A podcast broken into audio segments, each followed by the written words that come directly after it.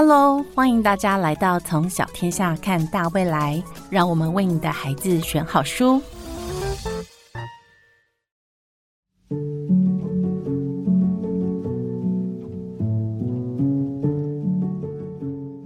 各位亲爱的听众朋友们，大家好，欢迎来到从小天下看大未来，为你的孩子选好书。我是很会编胜利，今天邀请到松饼姐姐说故事的松饼蔡尚方到节目中来聊一聊《小狐狸与熊宝》系列，还有作者克里斯。让我们掌声欢迎松饼。Hello，听众朋友们，大家好，我是松饼姐姐。你们听得出来，今天胜利很开心，对不对？因为我跟松饼是超级好朋友，然后认识了十年哦。那松饼她的样子还像个少女，可是其实她讲故事真的很有经验哦。其实已经超过十年的说故事经验了。还记得第一次跟胜利见面的时候，我说，嗯、要怎么？他问我要怎么介绍我自己，然后我就说，嗯，资深说故事。然后他就看了我一眼，说，资深？你不资深吗？那个时候你才二十出头，哪来的资深啊？对这件事情一直被我讲到现在，真的，因为我也印象很深太好哦。笑了。所以你其实读过超级多绘本，对不对？嗯，对，其实自己本身就是喜欢绘本的大人。然后你讲故事这十年来，你其实也有非常非常多的收藏，对不对？嗯，是，然后我每次啊要找这个绘本的导读人或是推荐的时候，都会想说，哎嗯，谁适合谈这本书，嗯或是谁会喜欢这本书？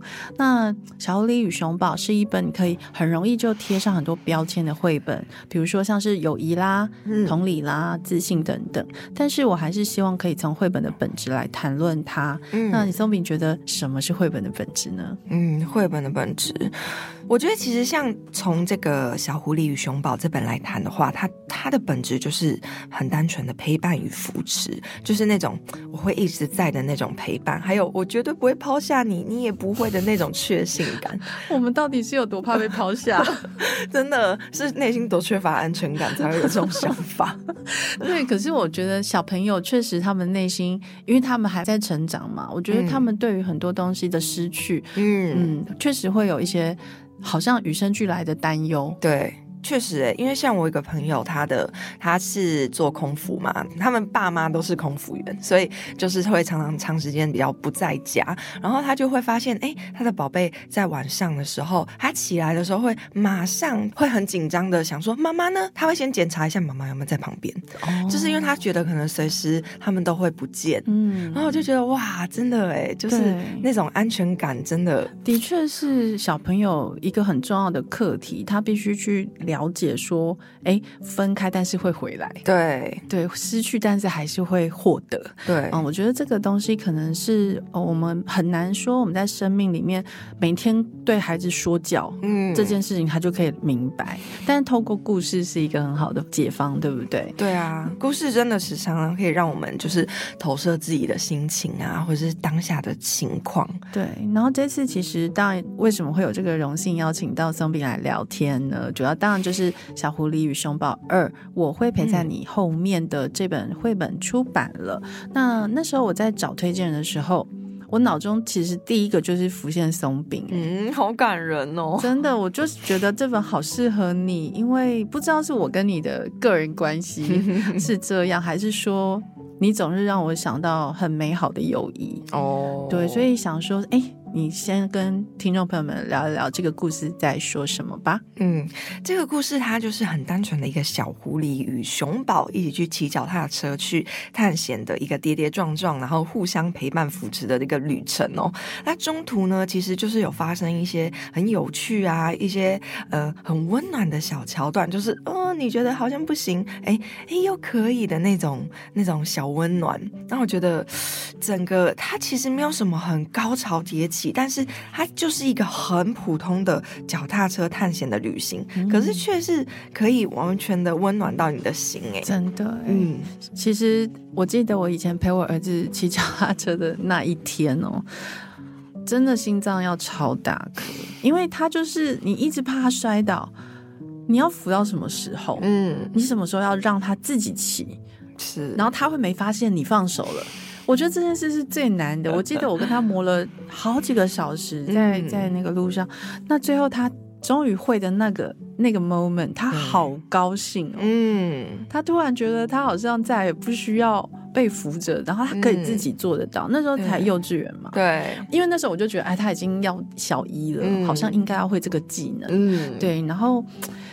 以前都是滑步车，然后后来就让他试着学。这样，我我那时候给我自己的目标就是他要在一个下午学会脚踏车这件事情。你真的，你 KPI 定很高，为什么要这么逼人？因为我觉得我没有那么多个下午陪他那边骑脚踏车啊。那后来，但还好他够争气，他就学会了。是是是，所以我其其实很喜欢《小狐狸熊宝二》呃，他这次的主题，因为我觉得是每一个家庭、每一个父母。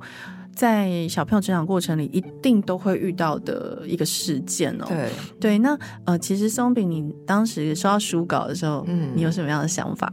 我觉得这个就是跟就是小朋友他们在人生在刚起步的这个学习路上，我觉得一定有很多跟熊宝一样的经验，因为任何事情都是一个新的新的学习新的开始，那一定在学习的路上没有挫折是不可能的事，你一定会跌倒，你一定会失败。对，那他们就会在这个当中可以很感同身受故事里面主角的心情，所以我那时候就拿起来，我就觉得小朋友一定会一边笑一边觉得啊，好像自己的经历也被。就是体现在这个绘本里面，就很被同理到这样子。然后我觉得最后，因为他不是就成功了吗？就可以跟他们有个信心喊话，说熊宝做到了，你也可以。整个竞选总部 真的，You can do it，You can do it，对，真的就是很励志的一个 ending 这样。然后我觉得这个。惠子很可爱，他每次都很喜欢在后面留一个伏笔，就是那种弯腰的那种 那种小俏皮，我觉得很可爱。是，我觉得给小朋友的读物啊，有时候你放一些幽默或者笑点，其实确实会让他们在这个阅读的过程中更享受其中哦。那大人也比较能够发挥。对，真的就是最后他们就会说：“哎，他后面会怎么样？可以自己去推敲那个结局，这样子。”真的，小朋友其实都很很有想象力，也很会发展。对我，我其实很喜欢很喜欢松饼这次交给我的这个推荐文。嗯，收到的时候我认真哦，真的读着读着就哭了。哦，对，因为干嘛夹带那么多私人感情啊？嗯，因为我觉得你的文字。就是你有真心的去映照到你个人的经验，嗯嗯，然后我觉得我们可能呃一辈子都在追寻这种很崇高的，然后有永恒不变的友谊，嗯，可是我们都知道很不容易，因为每一个人的生命里，我们总是会。朋友好像就是来来去去，然后一个阶段一个阶段。那有一些人他很能接受这些事情，可是有一些人他可能很执着，所以他会有受伤的心。对，所以我们都在经历这些东西。我也是学来的哈，友谊这件事情一直在学。那我觉得很多家长确实在小朋友成长的这个过程里面，他会很想要找到某一些工具书去。让孩子们了解说怎么交朋友，嗯，朋友是什么，嗯，怎样才是好朋友，嗯，这些主题是一直家长很 care 的。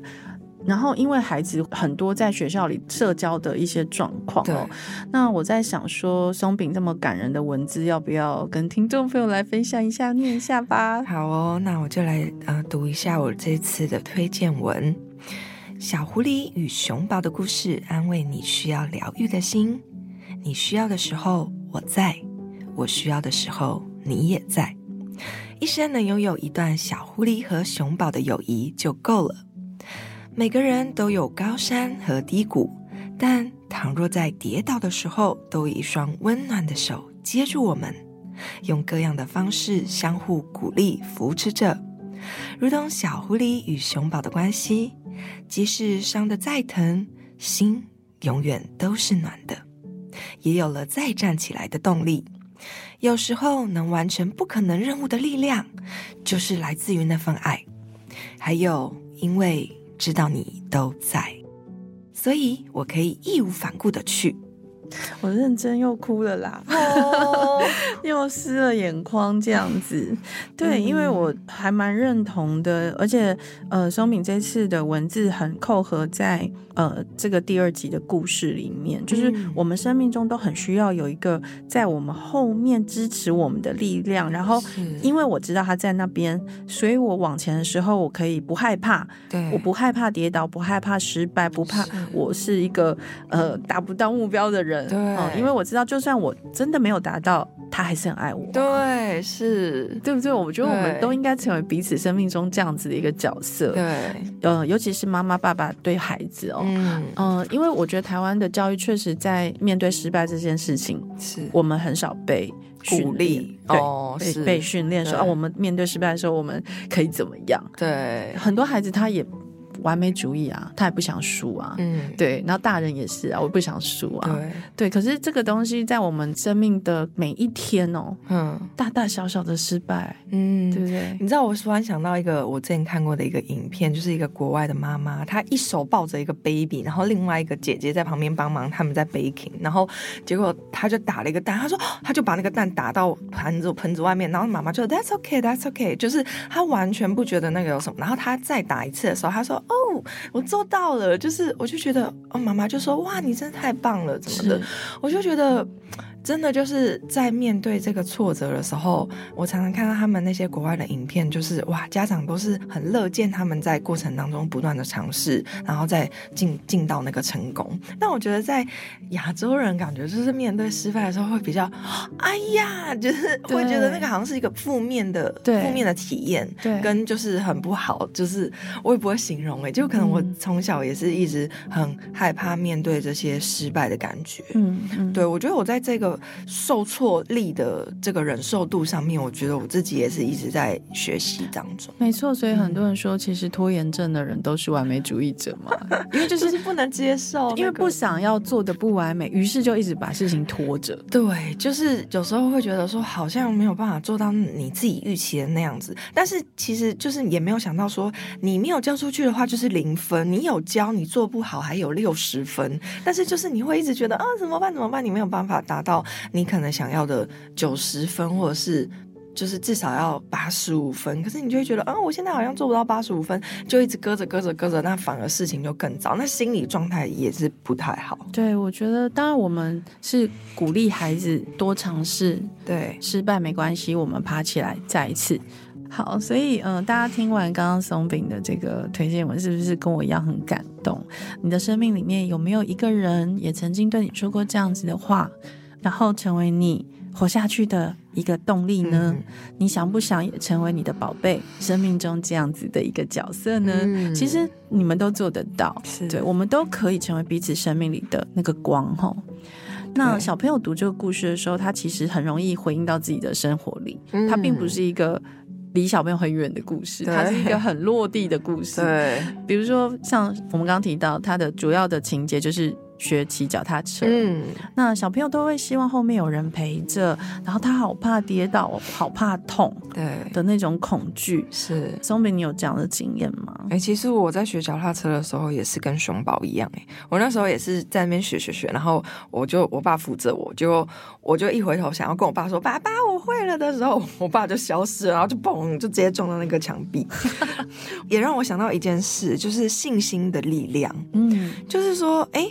你相信自己做得到，就真的可以。我想到圣经上有个箴言呐，他说：“你在患难之日若胆怯，你的力量就微小。”所以，我常常就用这句话去鼓励自己，要带着信心去面对那些困难。那我在绘本里面还有看到一个很妙的地方，嗯就是那个熊宝，对他那时候想要帮忙，但是呢，小狐狸竟然说：“我知道你想帮忙，但结果一定会很糟。”其实小狐狸他是没有信心的，就是也有点像家长。有时候会小看了自己的孩子，有没有？就是你可能做的不好，对。但是其实他们可以，而且我觉得最可爱的是熊宝非常肯定自己做得到，所以这就让我去想到一件事：说我们对自己的就是自我肯定很重要，我们不能永远都靠着别人的肯定。因为我也是最近被一个影片启发，就是当我们一直在靠外在肯定的时候，我们被外在否定的时候，我们也会一一样否定自己。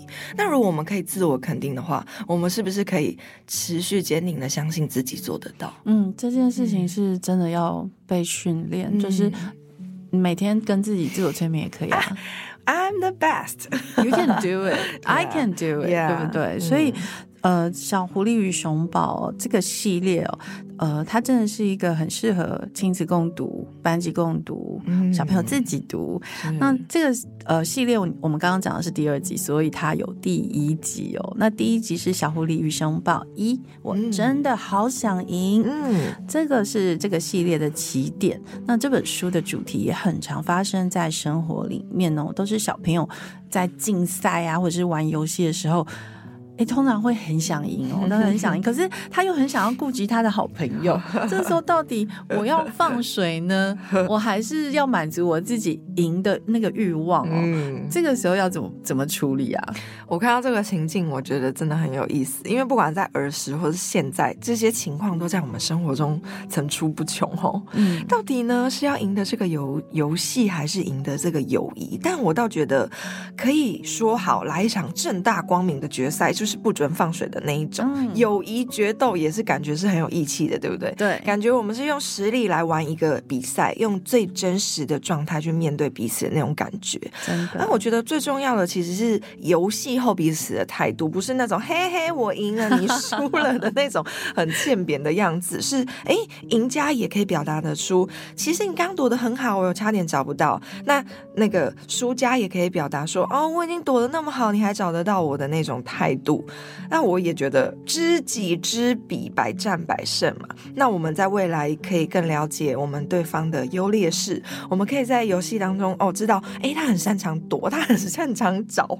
那我们未来如果当我们在一个团体当中，我们可以容易找到自己的角色，那也可以更加的了解彼此，更坚定彼此的友谊。而且我们也是在游戏当中更认识对方。哦，他其实在这一块很厉害哦，他很很会观察，很擅长寻找。对，那。他可能就是不太会躲，那是不是下次可以让他玩别的游戏？哎，在别的游戏里面，他发现哦，他其实很擅长某一个能力，对不对？其实就是互相观察、互相去认识对方的一个过程。是，而且我觉得很多爸爸妈妈陪小朋友玩，比如说桌游啊，其实也会遇到这种状况，就是小朋友想要赢，可是如果你放你放水让他赢，他好像就没有办法。真的从这个游戏里学到什么？是，所以我觉得家长有时候内心也是跟小狐狸一样很纠结。对对，就是我到底要不要让我小孩赢呢？还是我要让他知道输赢你必须去承担？对。但是通常很难，我觉得亲子之间很难。嗯，但是我觉得在朋友之间、团体的同学里面，如果有大人适当的带领的时候，其实小朋友他们是可以学到。我怎么样在团体里面跟同才竞赛的时候，我去面对我的输跟我的赢？嗯，对，因为我觉得人都想赢，那是天性，没有人天生说我就是想来输的。对对对。不过我是比较躲避型人格，我有时候会觉得 算了，应该很难赢，就算了，就让 让人家玩好了，那就让你赢，呀呀，就让你赢这样。可是 你知道，这就人生太消极，太消极，太消极。我还是鼓励大家，就是想赢，想赢。比如说，真的真的要 positive 一点，这样子也是蛮想跟听众朋友们来介绍一下，就是《小狐狸熊宝》系列的作者克里斯，因为他名字很长，所以我就叫他克里斯。对，那这个作者其实他是。一个蛮新的一个创作者，那我们请松饼来介绍一下。对他其实是个英国的那个图画书作家哦，一个插画家。然后他为什么会？做这个创作其实是跟他的儿女有关系。他以前常常读图画书给孩子们听，那他自己也很喜欢，然后所以他就开始动手创作这些绘本。所以我觉得他的绘本里面就是有很多那种亲子之间可爱的那种小互动。我觉得他应该是有把自己的那个生活的一些。呃，轨迹把它掺进去，对 对对，因为他就是把儿女跟他之间的互动，我觉得那应该是他灵感的来源呐，对，就是把它灌注在他的绘本，他的养分是。然后克里斯他也是小天下出版有一本很棒的绘本，叫做《神奇行李箱》的作者。我个人真的超爱《神奇行李箱》的，它的这个图啊好可爱之外呢，它其实叙事的方式非常的贴合儿童哦。纵使它的主题是在讲移民。难民反战这种听起来好像很沉重、嗯，很悲伤的主题，可是其实他用很浅白的语言跟情节去描述，任何人读了都可以了解他想要说的。嗯，松饼，你有看过《神奇行李箱》吗？有啊，我觉得那本书就是一句话：善待需要善意的人。哇，你竟然可以一句话概括，太厉害了！就是我觉得真的。当我们在面对陌生人的时候，我们的心就是很有戒、很有那个防心嘛，对不对？而且会有很多的揣测。是。那我觉得他们后来就小狐狸他们自己也有点拍谁，都会觉得怎么自己用那种好像不是很正面的那个小人之心度君子之腹的，对，就是 judge 别人，或者是先有这种成偏偏见。对，我觉得偏见很要不得。可是我觉得是人性啊，通常有陌生的访客来到的时候，我们都会觉得说他是谁，对，他干嘛来，对，他为什么要？好，小朋友其实也会，对，所以我觉得当一个转学生，或者是你搬家到一个新地方，真的好辛苦，真的，你都要重来。哦，那我觉得大人也是一样，我们总是需要一个归属感，是。所以在这个神奇行李箱里面，我们可以看到，就是克里斯他用了一个非常简洁的方式。一个很清楚、简明的一个叙事线，去把这个外来的这个移民难民，嗯，他换到个新的处境，然后他对原乡的那种乡愁，嗯，他带着乡愁，嗯，他不得不跑啊，他不得不逃，他不得不离开他的家，他好思念，可是没办法，也回不去了。是。他来到一个新的地方，他好累，好累，他只想睡觉。对。对，那他的行李箱里面只有五个东西。所以大家可以想一想，当你要逃难的时候，要带什么吗？对，你的袋子只能装五个东西，你要带走的 哪五样东西？真的，你知道我其实我之前生病的时候，我就一度觉得我是不是可能寿命不久。然后我那时候真的有弄一个遗物柜，你知道吗？就是我就我就在想说，哎，如果我今天是我人生的最后一天，然后嗯，我想要把重要的东西集结在这柜子里，我真的去拿出来有绘本啊什么。你是要我喷泪是不是？我就自己在那边 say 哦，还有你送我的那个田鼠阿佛，我就我就自己在那边想说，嗯，我这柜子里面要摆什么是比较跟我本身有一些连接，然后可以让大家想到我，然后也可以代表我的一些思想跟价值观。真的，所以我觉得《神奇行李箱》这本书，它确实会产生很多很多的对话。嗯，我们可以开启很多的思考。从这个故事里面，我们去想，当有外来的人进到我的生活里的时候，对我。可以怎么样帮助他赶快适应这个环境？我们怎么样像松米说的，用善意来迎接这个人？嗯，这个这个让他感觉到其实哪里都可以是一个家。其实我觉得这本书真的很适合，就是在那种有转学生来的的学校一起的共读，对不对？就可以带着班上同学一起来讨论一些，就是啊，大家可能对这个新同学的第一印象啊，然后我就可以去打破那个，然后我们怎么去拿出其他的杯子？对对，那个那个行动是什么？对对，很棒，所以它是一个很好的一个题材哦。虽然说，我觉得听起来好像很政治正确，因为它就是很符合现在的，比如说有很多战士，然后呃，大家可能都会很想跟孩子用温柔的方式来谈这个反战哦。呃，但是我觉得它可以用很多种不同的切角来来谈。它是一，我觉得它是一本非常非常棒的。呃，绘本，嗯，对，所以各位听众朋友们，赶快许愿，让他就是可以一直卖下去，千万不要让他绝版了，好不好？真的，我觉得克里斯的作品就是。就用很用很浅白的方式去带出一些很深刻的议题，就是他可以讨论的东西其实是很深的。对，就是我就是说，很好的书就是那种零到九十九岁读都有不同的看见的那种书。没错，对。哎，你知道这个《小狐狸与熊宝二》，我会陪在你后面这一本，它在这个英国，他们是这个图书馆。小朋友票选，他超过一千五百张票，是小朋友实实在在的 投下去，就是喜欢这本书，所以他是最高票。最有小孩人气奖的呃一本绘本哦，赞哦！表示小朋友是其实是觉得很像被同理了，他们被同理了，在这本书里这个故事，嗯，所以我觉得其实全世界都缺好故事，对。那我觉得能，就是原创出这样子的题材，然后他的图也很好的这样子的作家，其实并不是真的大家想象中那么多。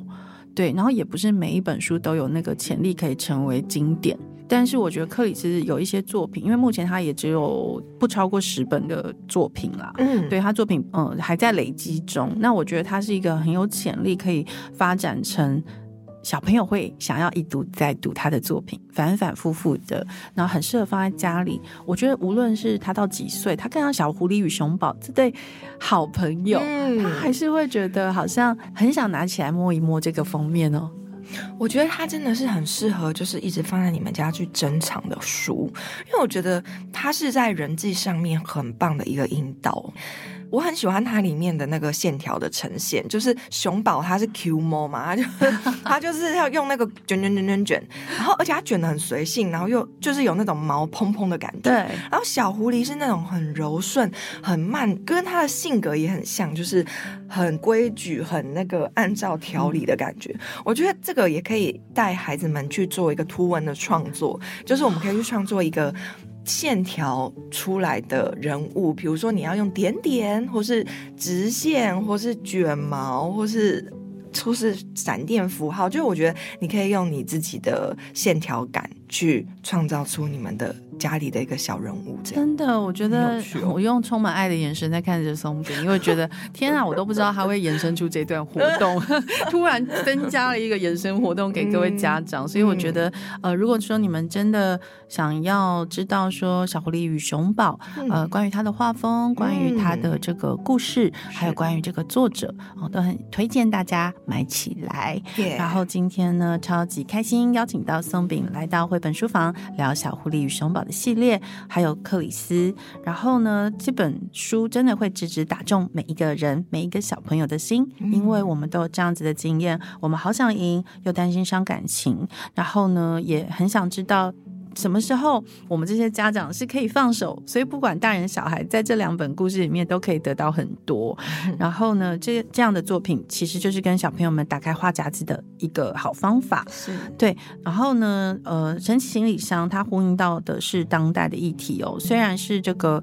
虽然是薄薄的绘本，可是它却可以实现透过阅读打开国际视野这种好像有点大的理想，但是不要有压力哦。他你你真的不需要说什么，孩子自己他可以从里面得到一些东西，这才是好的读物哦。然后再来就是说我必须说一下这两本书，因为它都有特别色，那就是表示说我们的编辑他们是。很认真哦，在做这本书，希望实体书、纸本书它的规格都是拉的比较高的，所以我们的印刷都是有用到很特殊的颜色，这成本蛮高的。对，如果说你们呃喜欢收藏绘本，就是优质绘本的话，我觉得《小狐狸与熊宝》这两本真的很适合。然后接下来就请跟紧从小天下看大未来的粉砖。你们就可以获得第一手的出版资讯喽！感谢今天大家的收听，记得追踪订阅我们的 Podcast 频道，也请给我们五星好评。如果想知道关于童书的大小事，都欢迎留言给我，我们也会在节目中回复你哦。